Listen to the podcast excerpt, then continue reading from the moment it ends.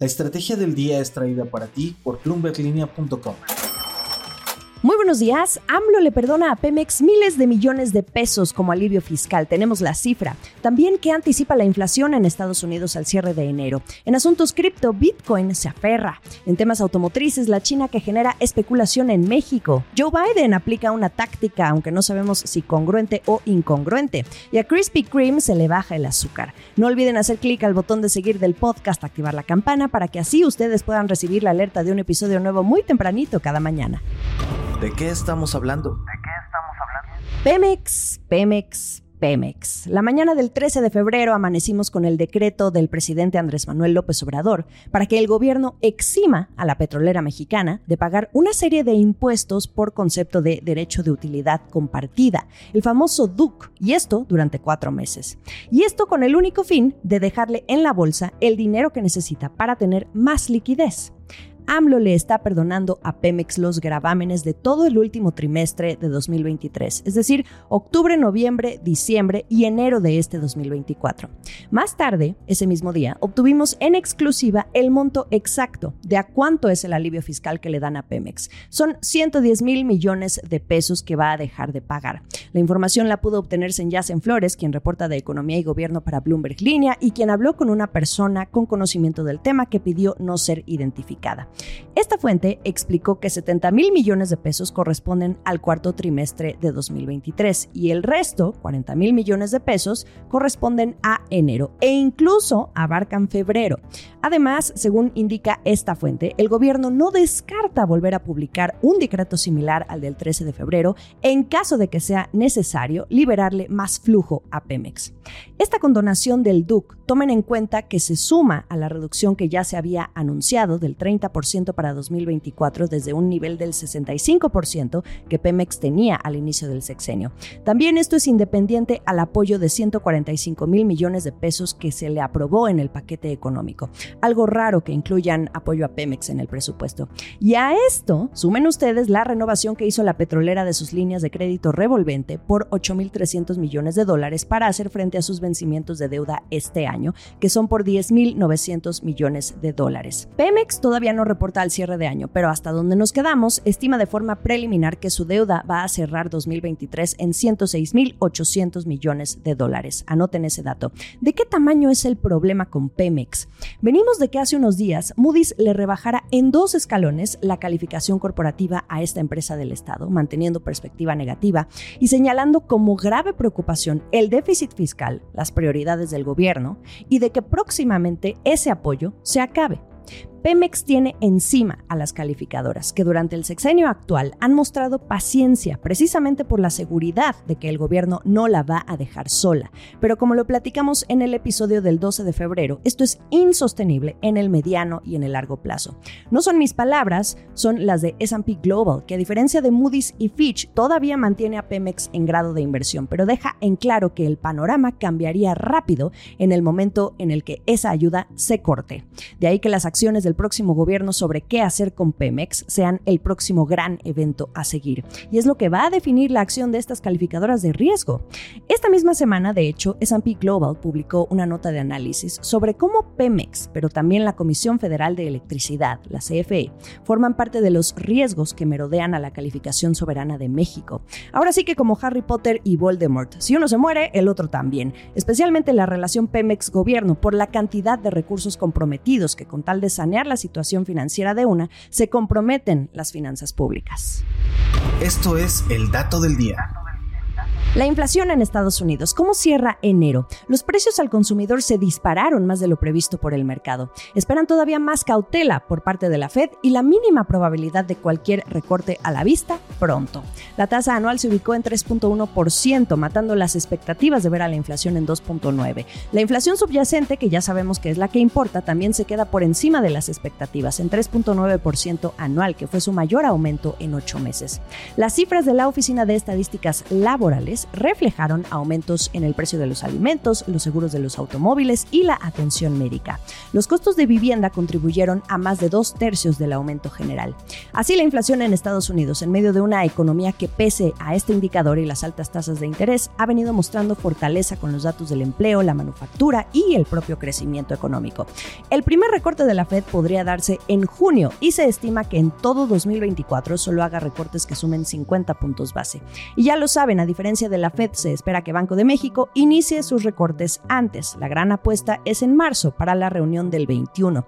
Lo interesante estará en el número de recortes y cómo quede el diferencial de tasas con Estados Unidos, de manera que se busque también cuidar el atractivo de inversión de cartera en México y que según Banco Base es razón por la cual sube el tipo de cambio actualmente. Cripto. Sigue el sube y baja con Bitcoin. Esta criptomoneda inició la semana saltando a los 50 mil dólares por primera vez en más de dos años, lo que implicó, según datos de Bloomberg, que triplicara su valor desde inicios de 2023.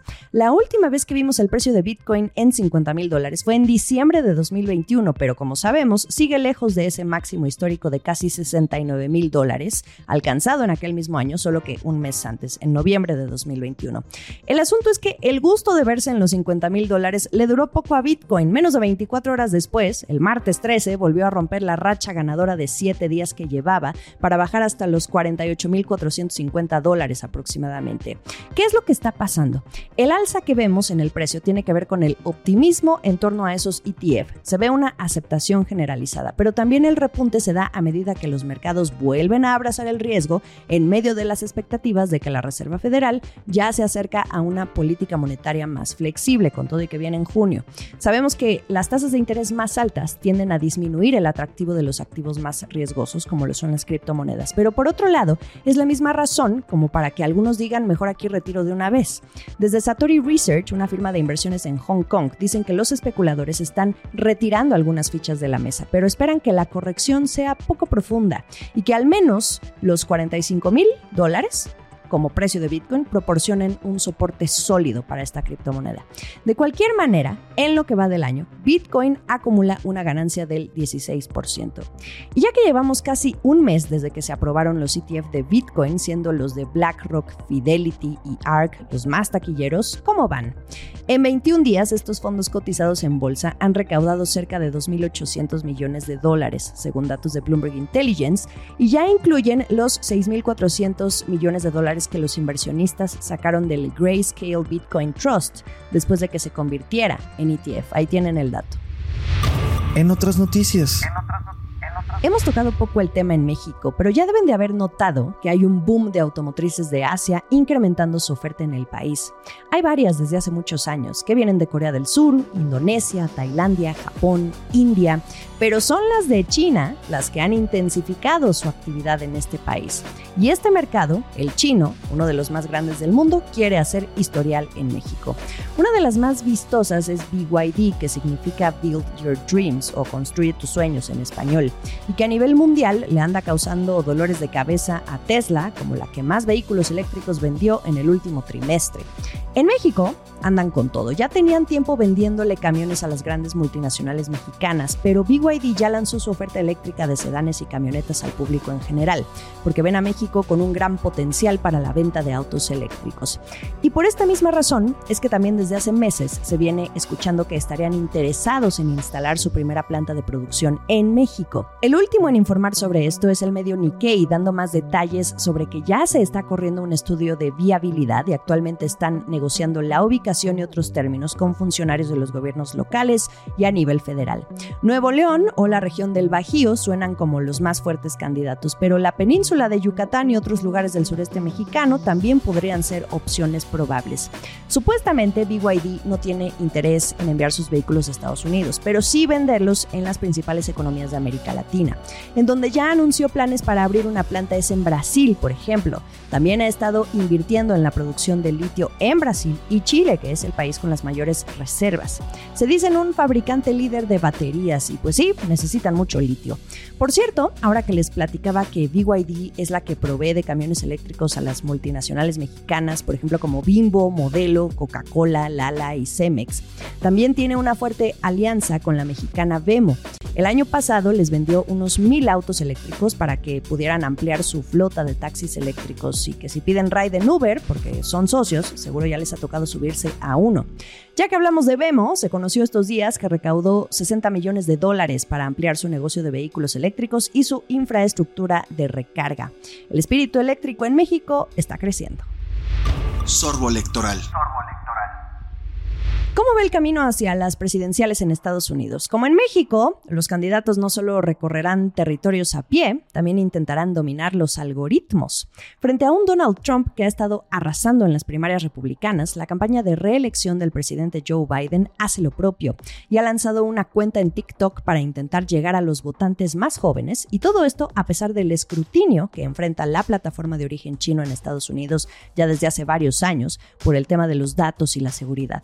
¿Cómo son las cosas. Ahora, ¿quién necesita a quién? Para nada pasó desapercibido entre los republicanos, por ejemplo, el senador Josh Hawley de Missouri, quien dijo que cómo era que la campaña de Biden presumiera de usar una aplicación espía china, así lo dijo, a pesar de que se firmó una ley que la prohíbe en todos los dispositivos federales. Además, esta cuenta fue presentada durante el Super Bowl, uno de los eventos televisivos más vistos en Estados Unidos. Esta sería la primera vez que Biden lanza lo más cercano a una cuenta directa, pero es de la campaña, de su campaña. Según información de Bloomberg, aún no se ha tomado una decisión sobre si el presidente o la vicepresidenta Kamala Harris se unirán a la plataforma de forma independiente a la cuenta de esa campaña. De cualquier manera, la Casa Blanca ya ha tenido dinámicas indirectas con influencers en TikTok para llegar a los votantes de una manera más orgánica. Así es como Biden está ampliando su estrategia de medios, ampliando su margen a las redes sociales, incluyendo Instagram, YouTube y X antes Twitter. Y bueno, ¿qué publica Biden en TikTok? En su primer video responde preguntas de esto o aquello, incluyendo a qué equipo de fútbol del Super Bowl prefería. También se muestra una imagen del alter ego de Biden creado por sus seguidores llamado Dark Brandon, que muestra al presidente con ojos láser rojos. El último sorbo. Krispy Kreme tiene problemas con el azúcar. No es broma. Esta compañía informó que está esperando un golpe en el aumento de los precios y que sería del orden de dos dígitos en algunos de los ingredientes para sus donas. Presiones de costos a la vista. El director financiero Jeremy Ashukayan dijo a los analistas el 13 de febrero que las ganancias de precios para productos básicos como el azúcar pueden superar el 20%, mientras que los aumentos en artículos como cartones pueden ser de dos dígitos bajos.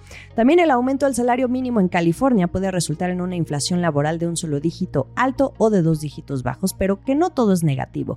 La perspectiva es mixta porque al tiempo que ve presiones con el azúcar o el cartón, Krispy Kreme espera una deflación en el trigo y los aceites comestibles, unas por otras.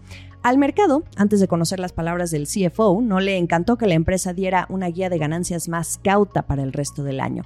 Esto no cumplió con las estimaciones de los analistas y las acciones cayeron hasta un 10% en el mercado. Mitad de semana otra vez y mitad de febrero. ¿Cómo van ya que nos adentramos a 2024? Todo bien, estoy segura. Estamos en ex Twitter, arroba la estrategia MX o como arroba Jimena Tolama. En Instagram, más allá del micrófono, me encuentran como arroba Jimena Business. Ahí nos divertimos. Y en YouTube, ustedes encuentran los episodios completos en video. Ah, y feliz Día del Amor y la Amistad. No gasten de más. Nos escuchamos mañana. Esta fue la estrategia del día, escrito y narrado por Jimena Tolama, producido por Arturo Luna y Daniel Hernández. Que tengas un día muy productivo.